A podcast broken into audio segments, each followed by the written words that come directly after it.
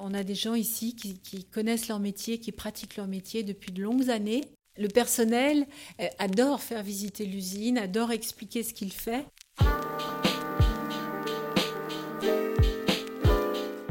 Salut à toutes et à tous, c'est Charles, le cofondateur du Vent à la Française, et je vous souhaite la bienvenue sur les podcasts du Vent. À travers ce format, on va vous faire découvrir notre quotidien, nos valeurs et celles de nos collaborateurs. Alors ensemble, on part à la rencontre des Français qui font bouger les choses.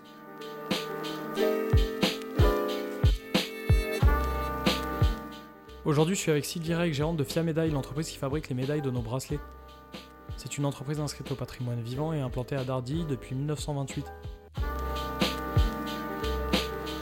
Quand on discute avec Sylvie, on comprend très vite que c'est une femme qui entreprend, qui aime son entreprise et surtout ses salariés. Sylvie Reg, merci de nous accorder ce podcast pour Le Vent à la Française. C'est un nouveau format pour nous. C'est toujours intéressant de venir à ta rencontre. Merci. Nous sommes très contents de vous recevoir. Sylvie, tu peux me présenter euh, ton entreprise et ce que tu fais dans la vie? Alors FIA, c'est ce que je fais dans la vie euh, essentiellement euh, depuis quelques années, depuis 22 ans. FIA, donc c'est le nom de l'entreprise pour Fabrique d'insignes artistiques. C'est une entreprise qui date de 1928 et qui avait été créé à l'époque par un bijoutier qui s'appelle Ogis et qui, lui, datait de 1832. Donc on a des, des, savoir-faire qui, qui, peuvent être pour certains assez anciens. Nous fabriquons euh, des médailles personnalisées. Euh, suivant euh, les, les savoir-faire traditionnels de la bijouterie en fait. Sauf que nos médailles personnalisées, elles sont plus grosses la plupart du temps que les médailles de, bijouterie. Ça peut aller jusqu'à 90 euh, euh, mm de diamètre. Euh, ce sont des médailles qui sont offertes euh, souvent dans des contextes euh, assez officiels, dans l'armée, dans les associations, dans les collectivités locales. La médaille du maire, c'est une, tradition euh, qui existe depuis pas mal d'années. Et puis nous avons fait une petite diversification en fabriquant les, les petits médaillons du vent à la française depuis quelques années. Exactement. Toi, ton rôle dans l'entreprise? Moi, je suis chef d'entreprise. J'ai racheté FIA en 1998 FIA a connu des hauts et des bas. En 1998, c'était plutôt un bas. C'est une entreprise qui a compté pratiquement 200 personnes à la fin des années 80, avant que n'apparaisse la concurrence asiatique qui est venue euh, prendre une bonne partie, malheureusement, de, ce métier. Cette mondialisation, au final, qui a... Euh, voilà, ça, ça a démarré au moment de la mode des pins, qui date du début des années 90. À ce moment-là, il y a certains fabricants qui ont commencé à externaliser et à faire faire à Taïwan des premières euh, pièces. Et euh, les Taïwanais apprennent très vite. Et puis les Taïwanais sont allés construire des usines en Chine continentale. Et puis c'est vrai qu'aujourd'hui, une bonne partie euh, de ces objets viennent d'Asie. Puisque c'est assez révélateur du qui on est aujourd'hui, enfin de notre parcours, c'était quoi tes rêves, tes ambitions? C'était d'avoir ma petite boîte. mon père a racheté une boîte quand il avait 45 ans, après avoir bon, fait une carrière de commercial. J'avais donc, je sais pas quel âge, 18, 19 ans quand il a fait ça, et ça m'a fait rêver. Franchement, d'être mon propre patron, euh, j'en rêvais. Donc après, j'ai euh, travaillé euh, quelques années dans des grandes entreprises pour avoir l'expérience. Et puis, euh, quand j'ai atteint les 40-45 ans, j'ai décidé de mettre en œuvre mon rêve d'entrepreneuse. Donc, quand tu étais petite, tu t'imaginais vraiment plus tard entrepreneuse et... Euh, oui, assez vite. Pas toute petite, mais assez vite. Sylvie Reg, avant Fia Médaille, c'est qui? Alors, j'ai fait des choses assez variées. Je pense, je ne sais pas si c'est un peu féministe de dire que les femmes, elles ont quand même un côté euh, familial, responsabilité familiale. Alors, normalement, de plus en plus, les hommes aussi. Mais bon, moi, peut-être, je suis d'une génération où c'était plus marqué. Et donc, avant les enfants et après les enfants, ça a été un plan de carrière assez différent. Quand euh, j'ai terminé mes études d'ingénieur, je suis ingénieur de formation, j'ai fait un petit stage aux États-Unis, j'ai fait ce qu'on appelle un MBA, et je suis rentrée en France et je suis rentrée dans une boîte américaine qui s'appelle Procter Gamble, où j'étais ingénieur de production pendant trois ans. Puis ensuite, j'ai rejoint un cabinet de conseil américain qui s'appelle McKinsey, où j'ai travaillé pendant sept ans à faire des, des recommandations sur les organisations des entreprises. Et là, j'avais l'âge pour avoir euh, des enfants et pour racheter une entreprise. Donc c'est à ce moment-là que j'ai bifurqué en fait pour, euh, pour devenir une femme euh, entrepreneur. Donc tu as repris la gérance d'une PME, donc de FIA en... J'ai racheté les parts de, FIA en, 1998. Exactement, en 98. Après, ben, voilà, être passé dans plusieurs gros groupes, pourquoi tu as décidé de reprendre une entreprise à taille humaine au final? Ben, Il y, a, y a un côté financier, bien sûr. Si on veut racheter une grande entreprise, ça coûte beaucoup plus cher. Et en même temps, j'arrivais à un âge où je, voulais avoir des enfants. D'ailleurs, à la fin de, de ma carrière de consultante, j'avais déjà ma fille aînée. Et donc, pour moi, euh, c'était difficile de concilier euh, complètement les deux. Mais j'ai eu trois enfants à l'espace de trois ans, et donc après, il fallait assumer ce côté-là de ma personne. donc il fallait s'occuper des enfants. Donc en fait, une entreprise, une grosse entreprise avec un gros budget et euh, beaucoup de, de, travail, ça paraissait difficilement conciliable de mon point de vue, avec, euh, avec ma charge familiale. D'autant que mon mari, lui, poursuit ses, ses, projets qui sont très ambitieux aussi. Donc il fallait quand même qu'il y ait quelqu'un qui s'occupe des enfants. C'était aussi entreprendre d'une certaine manière. Voilà. Qu'est-ce qui t'a mené aux portes de FIA Médaille un, un, projet de longue date, une opportunité à saisir? Comment ça s'est Oui, j'ai recherché pendant quelques temps, j'ai vu pas mal d'entreprises. À ce moment-là, effectivement, je, je, me posais la question à chaque fois de est-ce qu'il y a une part de marketing parce que j'avoue que, j'aime bien le fait que, que FIA Médaille, c'est une petite boîte, mais ça représente une part importante du marché des médailles personnalisées. Donc euh, avoir quelque part peut-être une petite boîte avec un budget raisonnable et une charge de travail raisonnable, mais qui me permettent malgré tout de, voir des, problèmes de direction générale. Parce que l'alternative, c'était de, de reprendre une boîte de mécanique dans la mesure où mes parents étaient dans la mécanique et donc ça pouvait euh, compléter le, business familial. Mais franchement, la mécanique, euh, justement, c'est euh, la sous-traitance mécanique, c'est c'est pas le genre de métier que j'avais envie de faire, même si c'était plus complémentaire. Et le côté client et le côté création, le côté histoire de FIA était infiniment plus séduisant. Oui, plutôt avoir une entreprise qui était de taille nationale et vraiment un acteur voilà, euh, national. Au niveau national. Et en même temps, c'est vrai qu'il y a une part de création euh, au niveau de la stratégie, au niveau de qu'on n'a pas quand on est sous-traitant mécanique, en rectification ou en n'importe quoi, où on va prendre les clients qui se présentent en fait. Mais c'est plus difficile d'être plus offensif euh, sur certains créneaux. Aujourd'hui, c'est quoi tes réussites? Ce dont je suis contente, c'est pour une part la partie Internet, donc on a digitalisé la prospection. On a un site qui nous ramène beaucoup de, touches, des leads, comme on dit. Et euh, c'est vrai que ça fait que les, les, commerciaux sont devenus un peu paresseux sous certains aspects et s'alimentent avec euh, les touches qui nous viennent par Internet. C'est plus facile, je trouve, de faire du pull que du push d'attendre effectivement qu'on nous propose des projets plutôt que d'aller les chercher. C'est plus rentable parce que c'est vrai que les médailles personnalisées, c'est un besoin qu'on trouve dans des secteurs d'activité très variés. Hein, qu'on parle du sport, qu'on parle des entreprises pour les médailles du travail, les médailles d'ancienneté ou les médailles à l'occasion d'un anniversaire.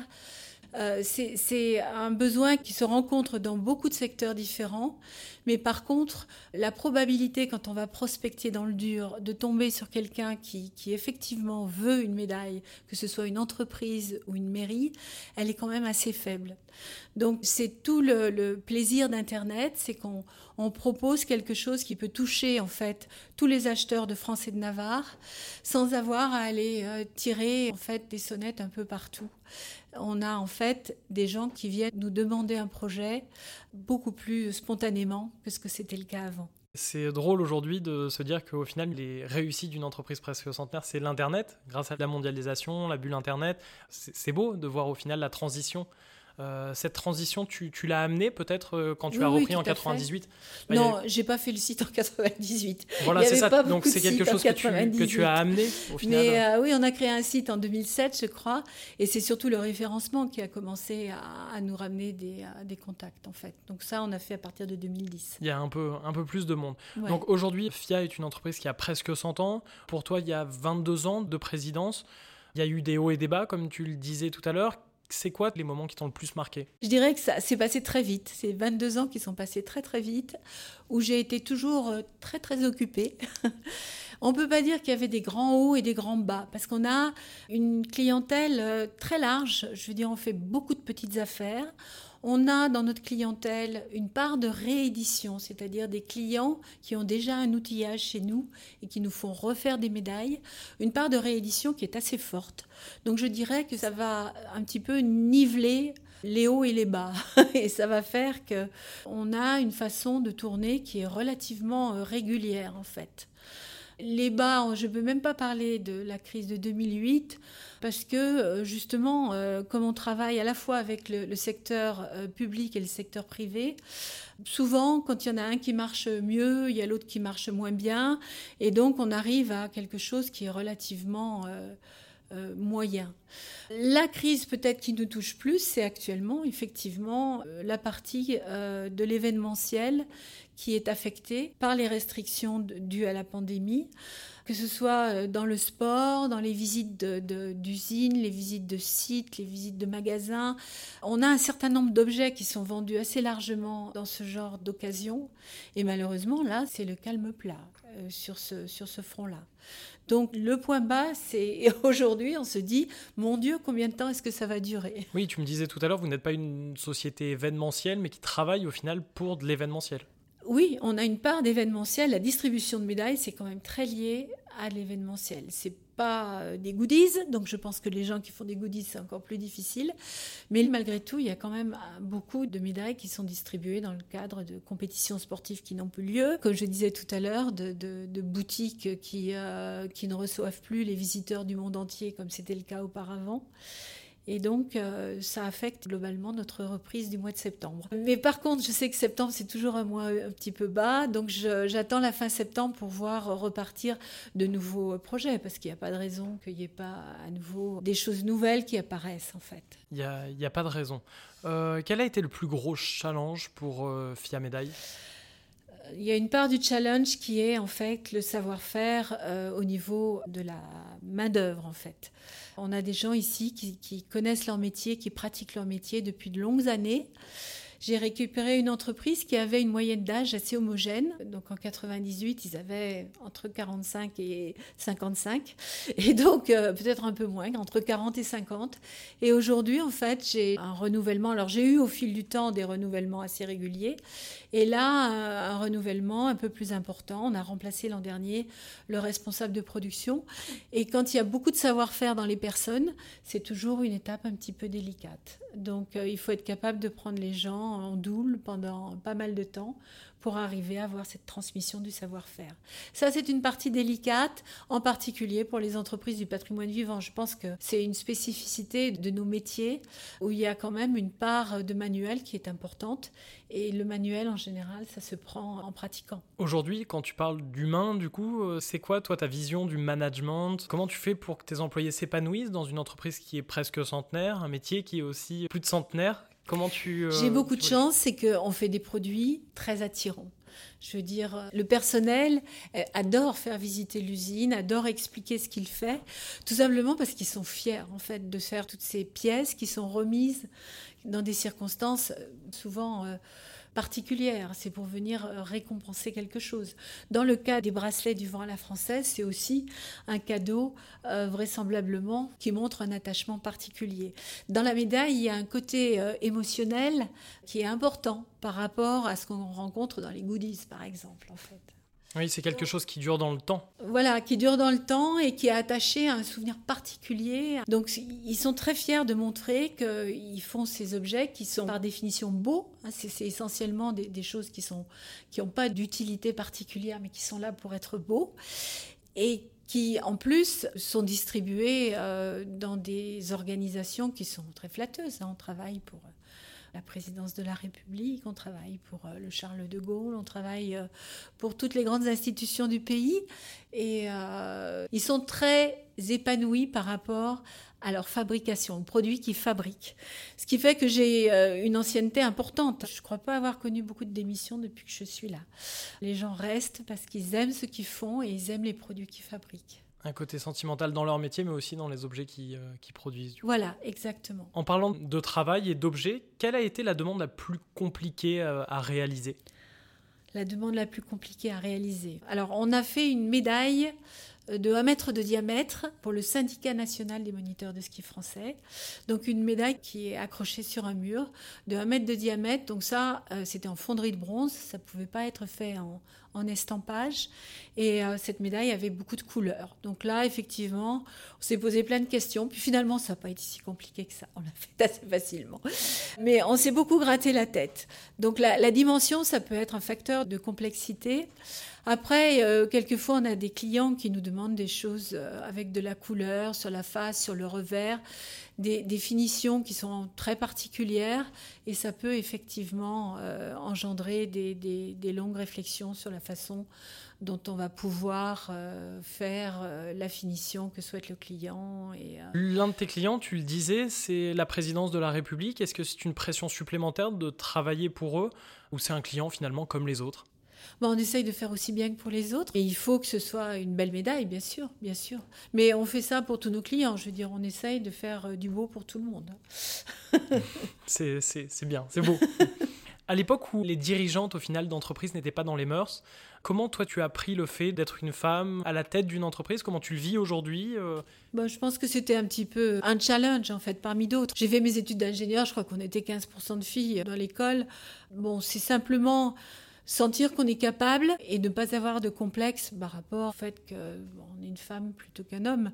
Franchement, c'était, euh, j'ai pas eu de problème. Où j'ai eu parfois peut-être un petit peu de problème, c'était à l'époque où j'étais consultante, parce qu'on avait quelques clients de temps en temps qui pouvaient faire la différence.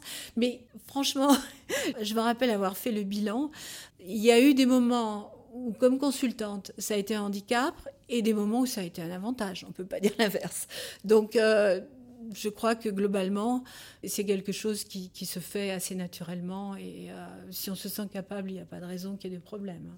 Aujourd'hui, que dirais-tu aux femmes qui écoutent ce podcast, les femmes qui ont euh, peut-être potentiellement peur de se lancer dans la gestion de l'entreprise comme tu as pu le faire en 1998 ben, il faut y aller.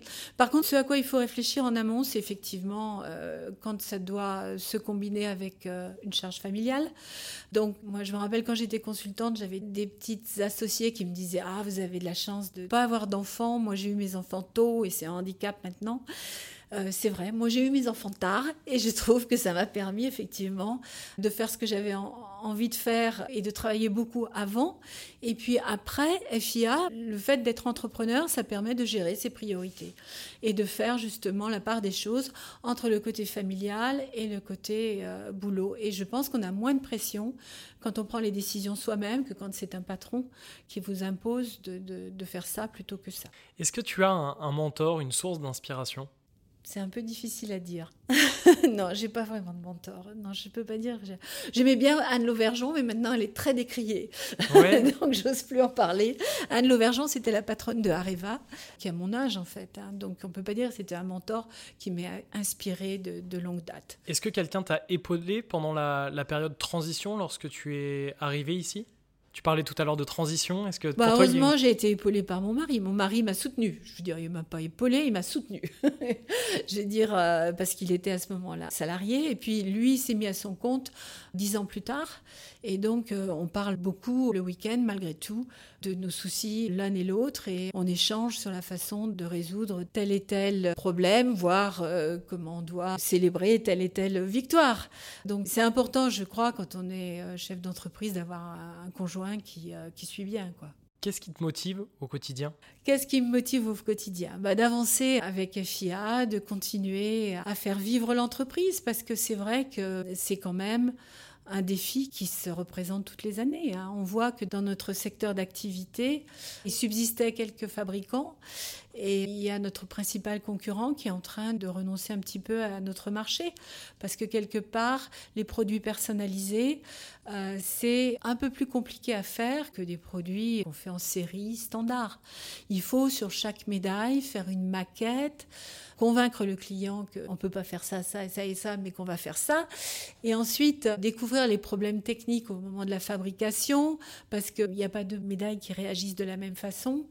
Résoudre ces problèmes techniques, ça sur une série de, de 30 pièces, 50 pièces, alors que dans le mois, on va en faire peut-être 5 000, 10 000. Donc de ce point de vue-là, la personnalisation, c'est quand même une complexité et un coût supplémentaire. Et donc, euh, c'est un petit peu difficile d'arriver à des prix de revient qui sont toujours euh, satisfaisants et qui sont toujours en phase avec la demande du marché. C'est pour ça d'ailleurs que les produits asiatiques font des percées. C'est parce que effectivement, eux, malgré tout, ils ont des prix de revient au niveau de la, de la main-d'œuvre en particulier qui sont encore plus bas qu'aujourd'hui, même si ça a bien monté depuis qu'ils ont commencé à travailler sur le marché. Ça fait partie de, des difficultés du métier et il faut se battre continuellement. Donc je viens toujours avec l'idée de faire une bonne journée. Il faut arriver à la fois à prendre les commandes et à sortir les fabrications, parce que quelquefois c'est difficile aussi au niveau de l'atelier. Donc c'est la bataille permanente. Tu es arrivé du coup dans, l'entreprise ben, à l'époque où euh, la mondialisation était de rigueur, donc tu nous l'as dit tout à l'heure, tu as lancé ton site internet en, 2007, donc tu as suivi un peu cette mondialisation, enfin tu t'es adapté, tu as adapté ton entreprise à cette mondialisation. Qu'est-ce qui fait aujourd'hui que FIA est toujours à Lyon, à Dardy, à côté de Lyon, et pas finalement à l'étranger pour réussir à avoir des coûts euh, moindres? Alors, euh, bon, moi, je suis attachée à l'équipe d'opérateurs hein, qui me suivent depuis 22 ans et qui ont le savoir-faire. C'est pas bien facile de répliquer euh, ce genre de mix euh, ailleurs, à l'étranger, hein, d'aller faire en Roumanie ou, ou en Chine. C'est des règles du jeu qui seront complètement différentes. Et là, je dirais que je perds le contact un peu avec mon équipe. Moi, je suis très attachée à cette équipe, je, le dis volontiers. D'ailleurs, j'avais l'idée de, reprendre une petite boîte pour avoir une, euh, une fabrication. J'aurais pas voulu d'une société de service que, ou d'une société de conseil où on faisait que de la création intellectuelle. J'ai besoin de la partie euh, physique de la fabrication, de la production je suis attachée à ça et je suis attachée à l'équipe FIA. Qui plus est, je dirais qu'on a des équipements amortis depuis un certain temps, donc ça participe à notre compétitivité aujourd'hui. On a une installation de traitement de surface euh, qui ne peut absolument pas déménager en France dans la mesure où on a un certain nombre de bains qui sont dangereux, mais qui, si on devait déménager, on aurait des contraintes en termes d'environnement qui seraient bien plus strictes. Donc on est obligé de rester quelque part. L'attachement à l'équipe et le fait que, notre savoir-faire il est basé sur des machines qui sont ici, euh, c'était difficile de répliquer ce, savoir-faire ailleurs.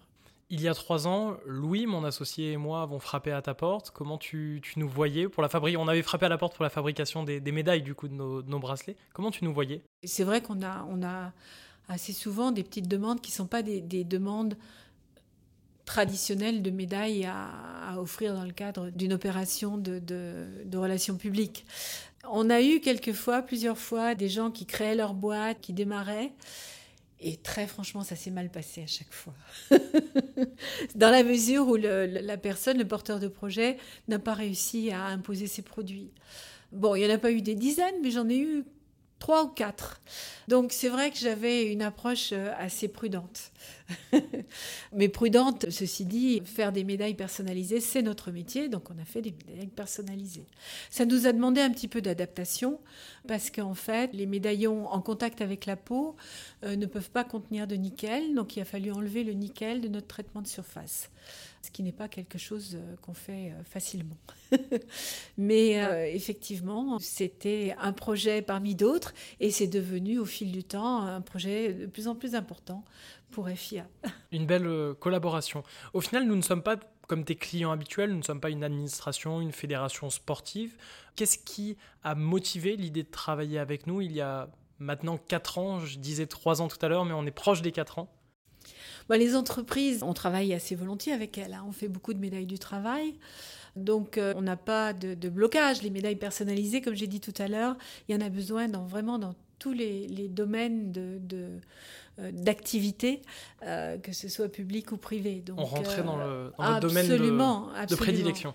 Et faire des choses nouvelles, différentes, euh, séduisantes, nous on aime, je veux dire, on y va volontiers. Donc il y avait un petit a priori en se disant qu'est-ce qui va leur arriver, mais en même temps, je veux dire, on a beaucoup de clients qui nous commandent 100 pins, 150 pins, et puis ça va pas plus loin. Là, on, était très euh, chanceux avec vous, puisqu'on a poursuivi cette activité et que ça représente une part plus importante du chiffre d'affaires. Vous avez entrepris dans notre entreprise. Voilà. C'est important de collaborer pour toi aujourd'hui avec des jeunes entreprises. Euh, Au final, tu penses qu'on est complémentaires? Bah, certainement, euh, c'est plus nous qui avons besoin de vous que vous qui avez besoin de nous. Encore que je pense que c'est important votre côté Made in France et le côté entreprise du patrimoine vivant. Faire travailler des industriels qui sont en France alors que effectivement c'est pas toujours évident. C'est vraiment une bonne cause et j'espère qu'il y en a plein comme vous qui vont et j'espère surtout que vous vous irez beaucoup plus loin pour euh, envoyer nos médailles en dehors de nos frontières et faire euh, voyager le, le fabriqué en France. C'est important. Aujourd'hui, plus, aujourd'hui, plus de 100 000 personnes portent un bracelet du vent à la française. C'est un honneur pour vous, pour tes collaborateurs, de finalement avoir réussi à faire voyager son savoir-faire aujourd'hui? Avec un grand nombre de, clients, oui, certainement. C'est un très grand plaisir. Quelles sont les différentes étapes de fabrication, si tu devais résumer rapidement, d'une médaille du vent à la française? Donc, elles sont réalisées euh, soit en argent massif, soit en laiton. Donc, d'abord, on, crée un outillage et puis ensuite, euh, on se sert. Donc, c'est une matrice d'estampage on se sert de cette matrice d'estampage pour frapper les motifs dans une presse, pour les estamper. Donc c'est des petits ronds de métal qu'on va glisser dans la presse et la matrice va venir imprimer le motif dans le métal. C'est donc un savoir-faire d'estampage. Ensuite, une fois que les médailles sont frappées, donc on peut être amené à les frapper plusieurs fois, et entre chaque frappe, on va les recuire dans un grand four euh, dans lequel on craque de l'ammoniac pour que les médailles restent propres, pour que l'atmosphère à l'intérieur du four soit neutre et que les médailles à la sortie du four, euh, parce que le four chauffe à 800 degrés, pour que les médailles à la, sortie du four ne soient pas corrodées, ne soient pas abîmées au niveau de l'état de surface. Ensuite, on les découpe, on passe dans une petite presse à découper où on va enlever le métal en trop autour de la médaille et on va faire le reperçage dans le cas des, des médailles en laiton. Ensuite, on les envoie au traitement de surface, on va les dégraisser, on va les installer sur des montages et on va les tremper dans les différents bains de façon à faire le traitement de surface. Ensuite, elles sont vernies. Dans le cas des médailles en argent massif, on va passer par un polissage intermédiaire avant de les vernir. Voilà, c'est ça le, processus. Merci pour cette belle explication.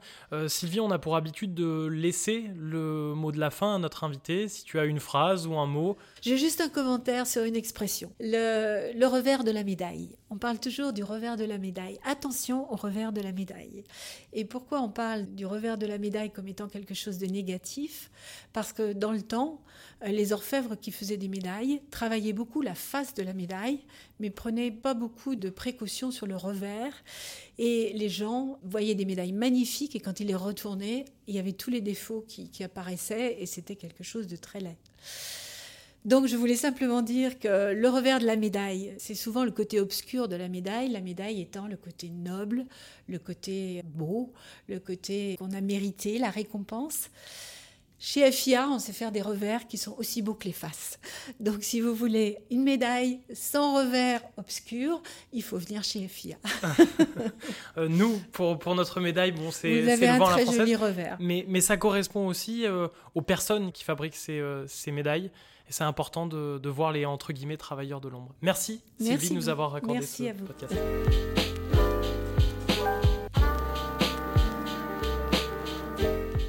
Voilà, vous venez d'écouter ce podcast. J'espère qu'il vous a plu et qu'il vous servira pour la suite.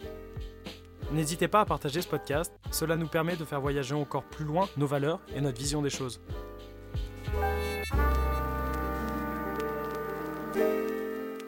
Et n'oubliez pas, il n'y a pas de vent contraire pour celui qui sait où il va.